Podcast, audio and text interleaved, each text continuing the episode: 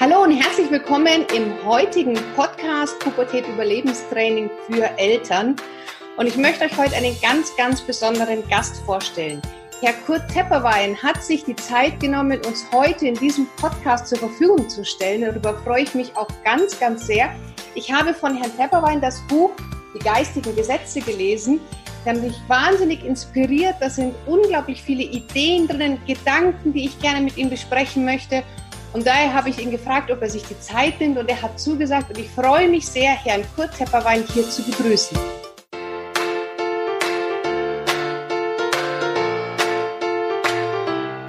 Herzlich willkommen beim Pubertät Überlebenstraining Podcast, dem Podcast für alle Eltern mit Kindern ab 10 Jahren.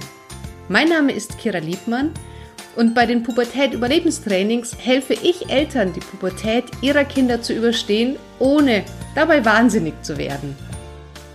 Hallo, Herr Tepperwein. Ich bedanke mich, dass ich dabei sein kann und freue mich, dass ich vielen unbekannten Menschen begegne, die wir wieder mit wichtigen Aspekten der Wirklichkeit konfrontieren können.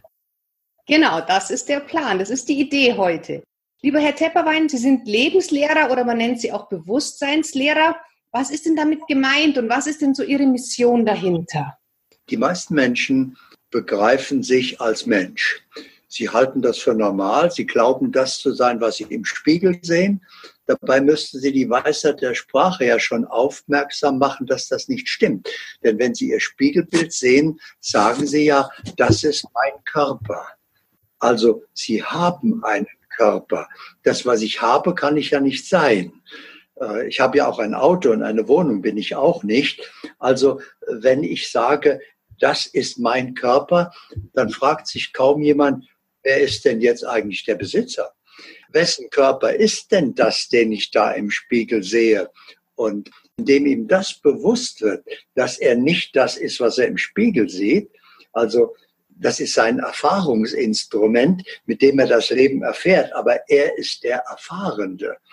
Und indem ihm das bewusst wird, erwacht sein Bewusstsein und er lebt als Erfahrender, als Besitzer, als erwachtes Bewusstsein.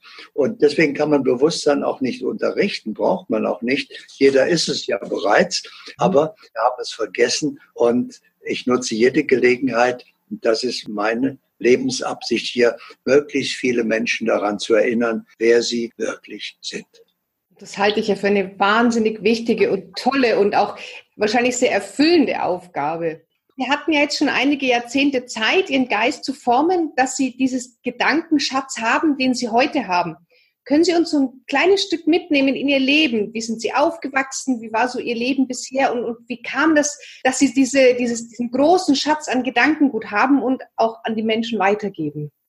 Also zunächst einmal, wenn Sie die Frage so formulieren, wer will da seinen Geist formen? Das Ich maßt sich das an, äh, den Geist zu formen, das geht natürlich nicht.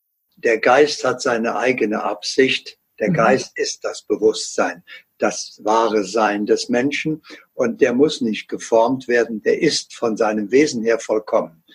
Das Einzige, worum es hier geht, ist, sich wieder daran zu erinnern. Denn solange ich zwar vollkommen bin, aber das nicht weiß, ist es inaktiv, nützt es mir nichts. Also es geht nicht darum, etwas zu werden oder zu formen oder zu gestalten, sondern im ganzen Leben geht es eigentlich nur darum, mich zu erinnern. Machen wir uns einmal bewusst, Ziel der Evolution und Krönung des Lebens ist das bewusste Eintreten in mein wahres Sein, dass ich mich wieder an mich erinnere. Dafür sind wir hierher gekommen. Das heißt, äh, man muss sich ja auch fragen, wenn wir doch vollkommen sind und zu Hause vollkommen waren, warum tut sich das einer an und tritt in die begrenzte menschliche Erfahrung ein? Das ist deswegen so wichtig und das ist eine ganz besondere Chance hier, weil zu Hause sind wir alle vollkommen, natürlich, aber wir sind uns dessen nicht bewusst, weil es gibt nur Vollkommenheit. Wir haben keinen Maßstab, das zu messen. Das ist, jeder ist einfach nur normal. Und wenn wir diese Vollkommenheit erfahren wollen, müssen wir in den Spiegel der Unvollkommenheit schauen. Wir brauchen also das Pendant, um das zu erkennen. Und deswegen sind wir in die Begrenzung einer menschlichen Erfahrung eingetreten, um hier immer neue Aspekte unserer eigenen natürlichen Vollkommenheit zu erfahren. Das ist eine ganz, ganz spannende Ansicht, die wahrscheinlich den einen oder anderen hier sicherlich zum Nachdenken anregt. War das denn bei Ihnen schon immer so, dass Sie gemerkt haben, dass Ihr Geist hier vielleicht auch andere Wege geht, wie, wie jetzt der normale Mensch? Oder hat das seine Zeit gebraucht, bis Sie das auch begriffen haben oder verstanden oder leben konnten? Als ich 17 war, da hatte ich die Probleme, die ein 17-Jähriger eben hat. Ich wollte ein bestimmtes Mädchen, aber ich war viel zu schüchtern, ihr das zu sagen. Und sie war zu schüchtern, mir das zu sagen. Und so passierte gar nichts. Und ich wusste nicht, wie man das jetzt macht, dass man sich seine Wünsche erfüllt, dass man seine Probleme löst, dass man seine Ziele erreicht. Ich wünschte mir auch ein Motorrad. Ein Auto war damals nicht zu denken nach dem Krieg.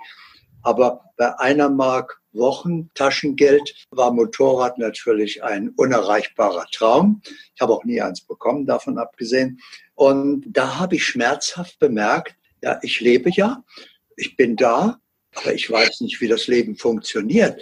Und ich habe immer darauf gewartet, dass jemand kommt und mir erklärt, so gewissermaßen die, die Straßenverkehrsordnung des Lebens.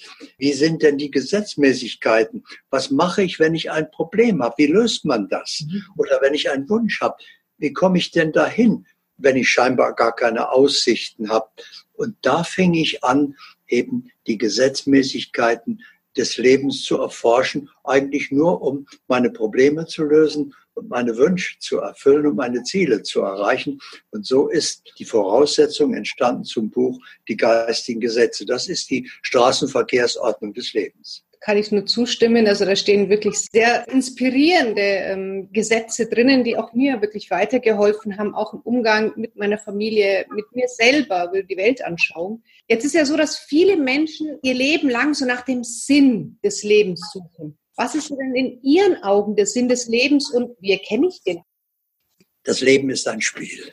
Es ist ein faszinierendes Spiel, aber wir bekommen keine Spielregeln mitgeliefert. Das heißt, während wir spielen, entdecken wir erst die Spielregeln, wie dieses Spiel funktioniert. Und äh, das kann man beschleunigen, indem man seine Aufmerksamkeit darauf richtet, indem man sich die Frage stellt, Moment, wie funktioniert das denn? Wo kommt das denn her?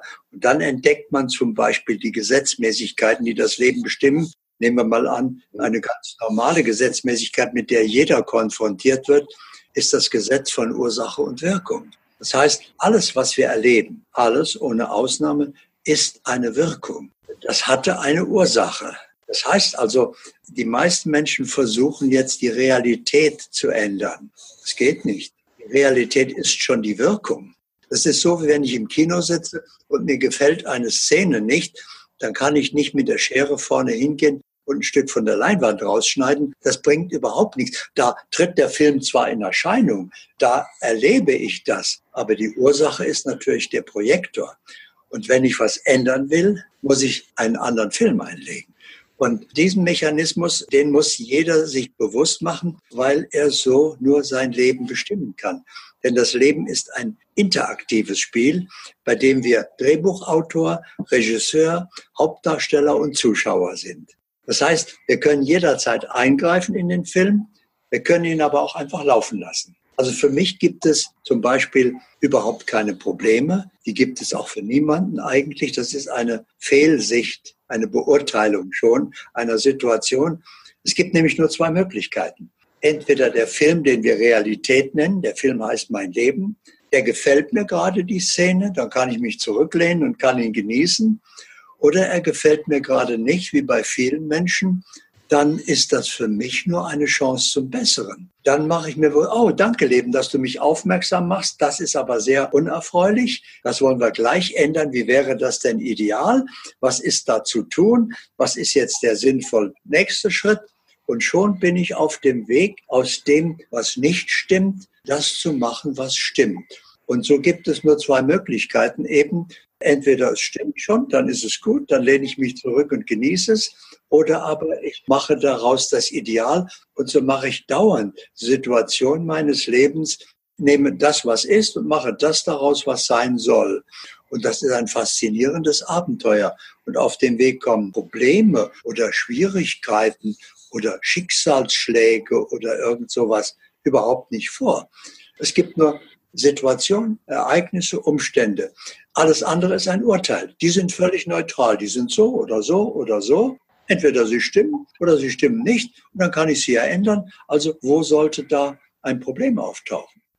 Also das heißt, die Situationen sind, wie sie sind und erst durch unsere Bewertung werden sie gut oder schlecht oder ein Problem oder eine Chance. Dass diese Bewertung übernehmen wir in der jeweiligen Situation und ich kann mich immer entscheiden. Ich habe immer die Wahl, welche Bewertung gebe ich denn? Jetzt ist es ja so, dass das vor allem Teenager an dem Punkt stehen, an dem von ihnen erwartet wird, dass sie sich entscheiden, wie es beruflich weitergeht. Die Schule ist aus und jeder drängt sie, du musst doch jetzt mal wissen, wie geht's denn weiter? Was raten Sie den jungen Menschen? Wie findet man denn schon früh seine Berufung? Gibt es da irgendwelche Fragen, die man sich stellen sollte? Also zunächst einmal glauben die Menschen, wenn sie in dieser Rolle sind, sie müssten irgendwann einen Beruf wählen. Das ist nicht der Fall. Der Beruf hat sie längst gewählt. Das heißt also, bevor sie sich überhaupt entschlossen haben zu inkarnieren, haben sie sich ja ihre Lebensabsicht bewusst gemacht und damit auch ihre Berufung. Und dann haben sie etwas sehr Kluges getan, jeder, ohne es zu wissen, als sie noch auf Wolke 17 saßen und noch gar nicht hier waren. Sie haben dafür gesorgt, dass sie alle Voraussetzungen haben für ihre Berufung, also Talente, Fähigkeiten, Kräfte, was sie brauchen. Und sie haben klugerweise dafür gesorgt, dass es ihnen Freude macht. Das heißt also, sie brauchen jetzt nur dieser Freude nachzugehen. Und wenn Sie Ihre Berufung erkennen wollen, brauchen Sie nur zwei Fragen klären. Ich habe Listen gemacht. Also eine Liste, meine Fähigkeiten. Was kann ich denn besonders gut? Und da fallen jedem wahrscheinlich mehrere ein, weil jeder hat mehrere Talente. Und dann eine zweite Liste, die Liste meiner Freuden. Was im Leben macht mir am meisten Freude? Und was macht mir am zweiten meisten Freude und so weiter? Dann Prioritäten setzen, also eins, zwei, drei. Und dann nehmen Sie die drei größten Freuden die drei größten Fähigkeiten. Dann haben Sie Ihre Berufung. Beide Dinge zusammen. Übersetzen Sie in dritte Frage, welche Chance bietet mir das Leben, das genau zu tun? Wir haben nämlich auch dafür gesorgt, dass das Leben uns die Chance bietet, das zu tun. Und dann weiß ich, wonach ich suche. Und indem ich dann meine Aufmerksamkeit darauf richte, finde ich es. Und dann habe ich meine Berufung erkannt. Das Wort, die Weisheit der Sprache sagt wieder so schön, da ist das Wort Ruf enthalten. Das heißt, ich werde gerufen. Ich muss nicht nach der Berufung rufen, sondern ich muss nur hören, wozu ich berufen bin. Vielen, vielen Dank für diese Anleitung. Ich glaube, dass da sehr viele Eltern jetzt zumindest mal mit ihren Kindern einen kleinen Wegweiser haben, was sie mit ihnen machen können, welche Fragen sie ihnen denn wirklich stellen und nicht immer nur Druck ausüben, du musst dich entscheiden, sondern dass sie das jetzt fließen lassen können, die Energien. Als Voraussetzung, was ich für wichtig halte, bevor es überhaupt zur Berufung kommt, sollte ich mich entscheiden, bewusst entscheiden, als wer lebe ich. Viele denken, das ist eine eher philosophische Frage. Da kann man verschiedener Ansicht sein, kann man nicht. Denn über die Wirklichkeit kann man keine Ansichten haben. Die Wirklichkeit ist so, egal welche Ansicht ich habe, was ich glaube oder nicht, interessiert die Wirklichkeit nicht. Die Wirklichkeit heißt so, weil sie wirkt. Deswegen heißt sie ja Wirklichkeit. Und deswegen ist es entscheidend, so früh wie möglich im Leben diese Frage für mich zu klären, wer bin ich? Warum ist das so wichtig? Machen wir uns das mal bewusst, wie Schicksal entsteht. Jeder Mensch ist ein Energiefeld. Dieses Energiefeld hat eine bestimmte Schwingung und die senden wir 24 Stunden am Tag aus. Können wir nicht stoppen, das strahlen wir aus. Und das ist unser Dauerauftrag an das Leben für entsprechende Ereignisse. Und so entsteht unser Schicksal. Das heißt also, mein So-Sein bestimmt mein Leben. Und wenn ich jetzt in meinem Selbstbild, was ja ein wichtiger Teil meines So-Seins ist, wenn ich da das bin, was ich im Spiegel sehe, ein Ich, dann wählt sich mein Verstand zusammen mit dem Ego ein Ich-Leben. Das Ich hat ganz andere Interessen als das Selbst. Das Ich will möglichst wenig tun, möglichst viel dafür bekommen, angenehmes Leben haben. Das alles interessiert das Selbst überhaupt nicht. Das Selbst will, will verstehen, will das Leben bewusst erleben, egal ob das gerade angenehm oder unangenehm ist, das ist gar nicht wichtig. Das heißt also, solange ich noch im Ich-Bewusstsein bin, was man gar nicht Bewusstsein nennen kann, sagen wir mal Ich-Identifikation, wähle ich ein Leben, was nicht mein Leben ist. Und ich habe keine Chance, ein glückliches, erfülltes Leben zu leben. Und das haben so viele Menschen das Gefühl, irgendwie läuft das gar nicht so, wie das sein sollte. Und ganz anders, wenn sie zu sich erwachen, wenn sie wissen, das, was ich im Spiegel sehe, bin ich nicht. Das ist mein Körper. Ich habe einen Körper. Ich habe einen Verstand. Ich habe eine Persönlichkeit. Aber das zusammen, das sind meine Erfahrungsinstrumente. Mit denen erfahre ich bewusst das Leben. Aber ich bin der Erfahrende. Das ist genauso mit dem Auto. Ich kann selber nur fahren, wenn ich ein Auto habe. Aber das Auto kann nicht fahren. Ich bin der Fahrer. Ich muss also das Auto bewegen. Aber mein Erfahrungsinstrument Körper, Verstand, Persönlichkeit erlebt ja mein Leben und bildet sich jetzt ein, er sei ich. Die meisten Menschen sterben, ohne je gelebt zu haben. Sie sind überhaupt nie aufgewacht, sondern sie haben sich immer rumgeschlagen mit den Gegebenheiten. Sie waren in einem Ich-Leben und sie waren im falschen Film. Und deswegen ist es so wichtig, dass möglichst früh, müsste eigentlich in der Schule unterrichtet werden, dass wir lernen, wer bin ich wirklich. Und erst dann beginnt das eigentliche Leben. Das heißt, dann erkennen wir, das Leben eines Menschen beginnt nicht bei der Geburt, sondern in dem Moment, wo er zu sich selbst erwacht. Erst dann ist es wirklich sein Leben. Haben Sie irgendeine Angabe, ab wann das denn passieren kann? Wann kann ich denn von ich zu selbst kommen? Als Kind, als Teenager brauche ich reife Bewusstsein. Gibt es da irgendeine Eingrenzung oder Begrenzung? Nein, das kann jederzeit sein. Bei meiner Tochter zum Beispiel war das mit vier Jahren. Mit vier Jahren hatte sie einfach Fragen gestellt, wie ist denn das und wie ist denn das und warum ist das so? Und dann habe ich ihr einfach auch bewusst gemacht, angeregt durch diese Fragen, sich zu erkennen, wer sie wirklich ist. Und das war für sie eine wunderbare Entdeckung, dass sie erkannt hat, ach, das ist meine Verpackung, was ich da sehe. Und damit erfahre ich das Leben, das ist verständlich. Damit kann ich essen, ich kann etwas tun, spielen, mache ich was. Aber ich bin der, der spielt. Ich bin der, der das macht. Und unbewusst machen kleine Kinder in Kinderbettchen schon diese Erfahrung, weil äh, sie liegen da, sie verstehen noch gar nichts, sie wissen noch nichts von der Welt. Und auf einmal tauchen da so kleine Zappelmänner auf und sie gucken fasziniert, was das ist und dann verschwinden die wieder. Und sie sagen, was war das denn jetzt? Und irgendwann entdecken sie, ich kann das machen. Wenn ich daran denke, dann kommen die wieder. Und wenn ich das will, gehen die wieder weg. Ich kann hier Einfluss nehmen auf die Welt. Ja, das ist ja ihre Hand, die sie entdecken.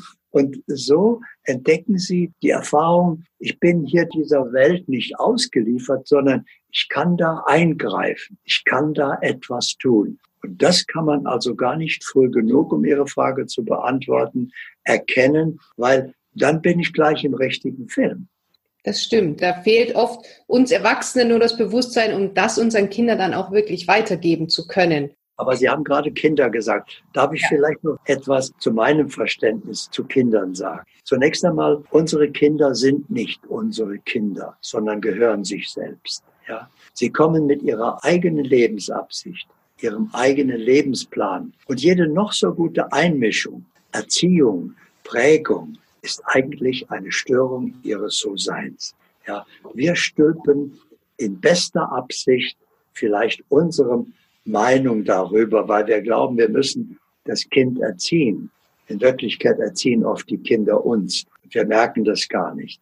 Was aber Kinder brauchen, ist Sicherheit. Das heißt Verlässlichkeit. Sie müssen wissen, wenn mir ein anderer was verspricht, dann ist das so gut wie erledigt, das geschieht. Und sie brauchen auch Konsequenz. Wenn die Mutter sagt, wenn du das machst, kriegst du ein paar hinter die Ohren. Und jetzt macht das Kind das. Also gut wie immer. Es muss nämlich ausprobieren, passiert das auch wirklich. Und wenn es dann ein paar hinter die Ohren kriegt, dann ist seine Welt in Ordnung weiß, aha, wenn ich das mache, Mutter sagt was, wenn ich das nicht mache oder so mache, wie ich will, kriege ich ein paar hinter die Ohren. Ich brauche es ja nicht machen, also habe ich wieder das in der Hand, ob ich ein paar hinter die Ohren kriege oder nicht. Wenn aber die Mutter sagt, du kriegst ein paar hinter die Ohren und ich mache das und es passiert nichts, habe ich keine Grenze, keine Sicherheit, dann weiß ich nicht, ja, was darf ich denn jetzt? Dann gehe ich immer weiter und probiere immer weiter meine Grenzen. Wir brauchen also diese Grenzen, weil vom Mutterleib her kennen wir diese Begrenzung und die brauchen wir ein Leben lang. Natürlich,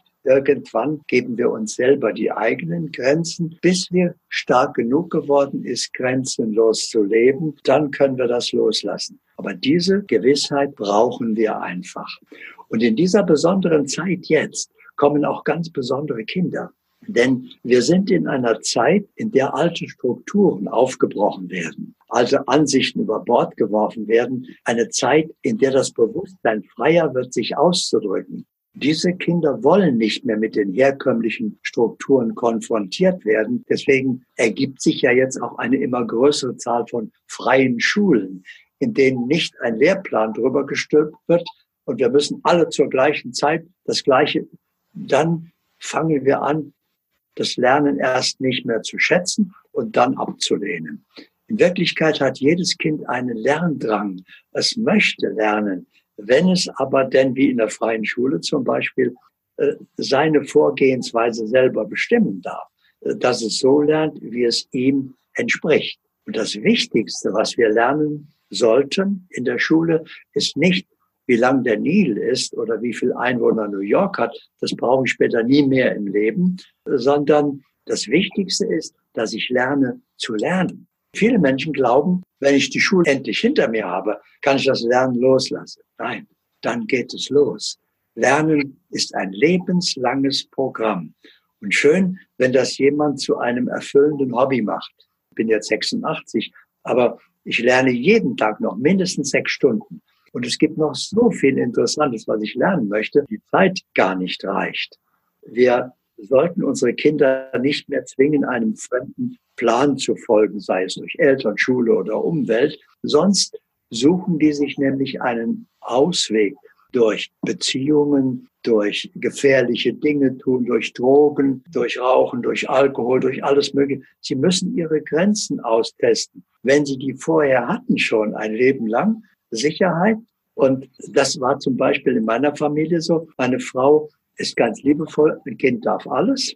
Und bei mir hat es ganz klare Grenzen. Und wenn die Grenze überschritten wird, dann weiß es, wenn, dann. Das ist wie im Leben Ursache und Wirkung. Wenn ich das tue, passiert das. Dann testet das Kind ein paar Mal die Grenze. Okay, wunderbar, weiß ich jetzt. Bis hierhin geht's und da nicht. Und dann hat das unsere Tochter zum Beispiel das nie ausgespielt, sondern sie kam zu mir und sagt, ich würde gerne das machen. Die Mami hat ja gesagt. Jetzt brauche ich aber noch dein Okay. So, und dann konnte ich entweder ja sagen oder ich sage nein, es geht trotzdem nicht, weil. Und dann war das, sie hat das überhaupt nie in Frage gestellt, sondern, aha, ich kriege nur von einem okay, von der Mami kriege ich sowieso immer okay, aber mein Vater sagt nein, okay, dann ist die Sache erledigt, brauche ich gar keine Begründung, das ist so. Wir müssen unseren Kindern auf der einen Seite einen möglichst ihnen entsprechenden Freiraum geben, aber gleichzeitig muss dieser Freiraum auch begrenzt sein, dass er ihnen die Sicherheit gibt, okay, in diesem Raum kann ich mich frei bewegen und darüber hinaus passiert dann irgendwas. Die ideale Erziehung ist nicht durch Verbote oder Gebote oder durch das, was ich sage. Kinder tun nämlich nicht das, was man ihnen sagt, sondern das, was man ihnen vorlebt. Das heißt also, die ideale Erziehung ist die Erziehung durch Sein. Sie sprechen mir so aus dem Herzen. Das ist genau das, was ich auch immer versuche, den Eltern zu sagen. Sei das Vorbild, das du sein möchtest. Gib deinem Kind Kraft, gib ihm einen Rahmen, aber lass dein Kind so entwickeln, wie es für dein Kind richtig ist und nicht, wie es für dich richtig ist. Und das ist ja, wenn ich es richtig verstanden habe, genau das, was Sie auch sagen. Gib ihm links und rechts Grenzen und dann lass dein Kind das sein, was dein Kind ist und nicht, wie du dein Kind haben möchtest. Das ist, glaube ich, eine sehr große Herausforderung in der heutigen Zeit, weil viele Eltern da so perfektionistisch sein wollen und einen ganz bestimmten Plan für ihr Kind haben und gar nicht verstehen, dass Kinder ihren komplett eigenen Lebensplan haben. Ja, machen Sie sich doch mal bewusst, die Natur macht es doch, oder wir machen es in der Natur genauso, ganz selbstverständlich. Wenn wir einen Baum pflanzen, dann wissen wir, wenn der klein ist, braucht er einen Flock, da muss er angebunden werden weil äh, der Wind ihn umwehen würde. Der kann das noch nicht alleine. Er braucht also diesen Halt. Auf der anderen Seite braucht er Sonne, er braucht Wasser, er braucht Erde, er braucht einen Raum, in dem er sich ausbreiten kann, seine Wurzeln weitermachen kann. Aber wenn der Baum dann stark genug geworden ist, dann würde der Flock zum Hindernis werden. Dann muss ich den wegnehmen. Und meine Mutter hat das so schön gemacht. Ich weiß, ich war 16 und es war Kirmes im Ort. Und ich sagte als gehorsamer Sohn, wann muss ich nach Hause kommen? Und das war dann immer so bei Kirmes so halb elf. Und äh, dann sagte meine Mutter auf einmal, du bist 16, du musst jetzt selber wissen, wann du nach Hause kommst. Sag ich, ach, ich kann kommen, wann ich will, musst du wissen. Also bin ich um halb fünf nach Hause gekommen. Waren die letzten weg waren, dann ging ich auch, habe mich ins Bett gelegt. Eine Sekunde später hat mich meine Mutter geweckt, äh, gefühlt eine Sekunde. Es war aber sieben Uhr inzwischen. Ich musste aufstehen, zur Arbeit gehen. Und ich sagte, ich kann doch kaum aus dem Auge kommen. Ich kann doch nicht. Meine Mutter sagte, du kannst kommen, wann du willst, aber du gehst pünktlich zur Arbeit. Dann habe ich mich durch den Tag gequält. Ja, dann bin ich nie mehr um halb fünf gekommen, sondern dann, wenn es für mich stimmte, ich war in der Eigenverantwortung. Von einem Moment zum anderen hat meine Mutter ganz ideal gemacht. Toll. Und diese Metapher mit dem Baum finde ich wunderschön, weil da kann man sich das sehr gut vorstellen, dass wir am Anfang der Stock sind, aber irgendwann hindern wir unsere Kinder. Und dann ist es Zeit, sie einfach frei wachsen zu lassen, so wie wir es in der Natur auch machen. Das ist kann, glaube ich, jeder, der das dazuhört oder zusieht, das sehr, sehr gut nachvollziehen, diese Metapher. Braucht es den Flock, ja? weil es sonst eine Störung wäre, wenn wir diesen Halt nicht hätten. Ja, jetzt schreiben Sie in Ihrem Buch die geistigen Gesetze von unserem sechsten Sinn, den Energiesinn. Was ist denn damit gemeint und wie kann ich denn diesen Sinn schärfen, wenn ich bisher ihn noch nicht so wahrgenommen habe?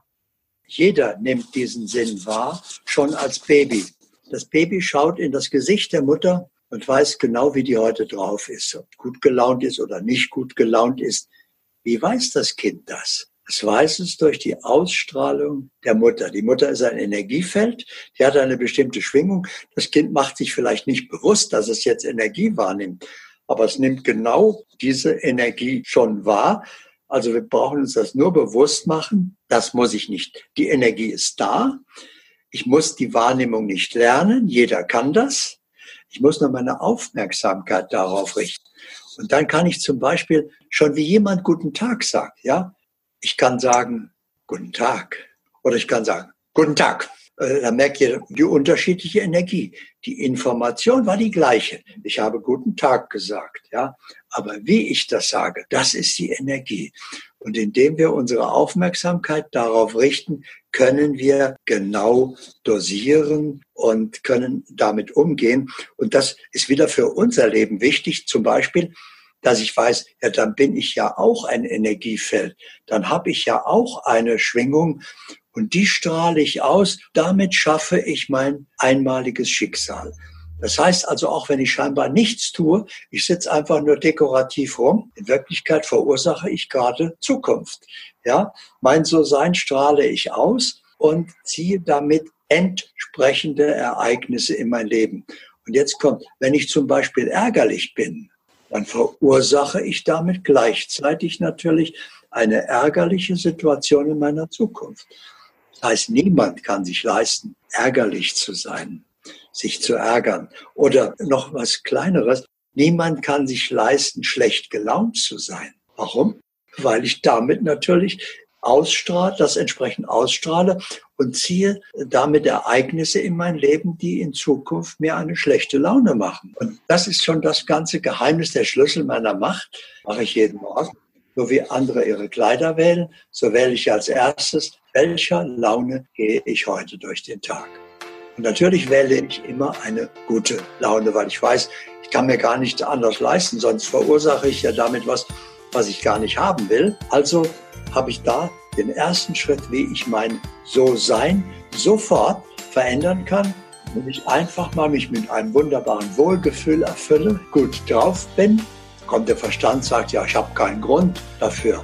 Dann sage ich doch, du hast einen Grund, du lebst, du bist ein Schöpfer, Du hast gerade die Chance, deine Zukunft positiv zu beeinflussen.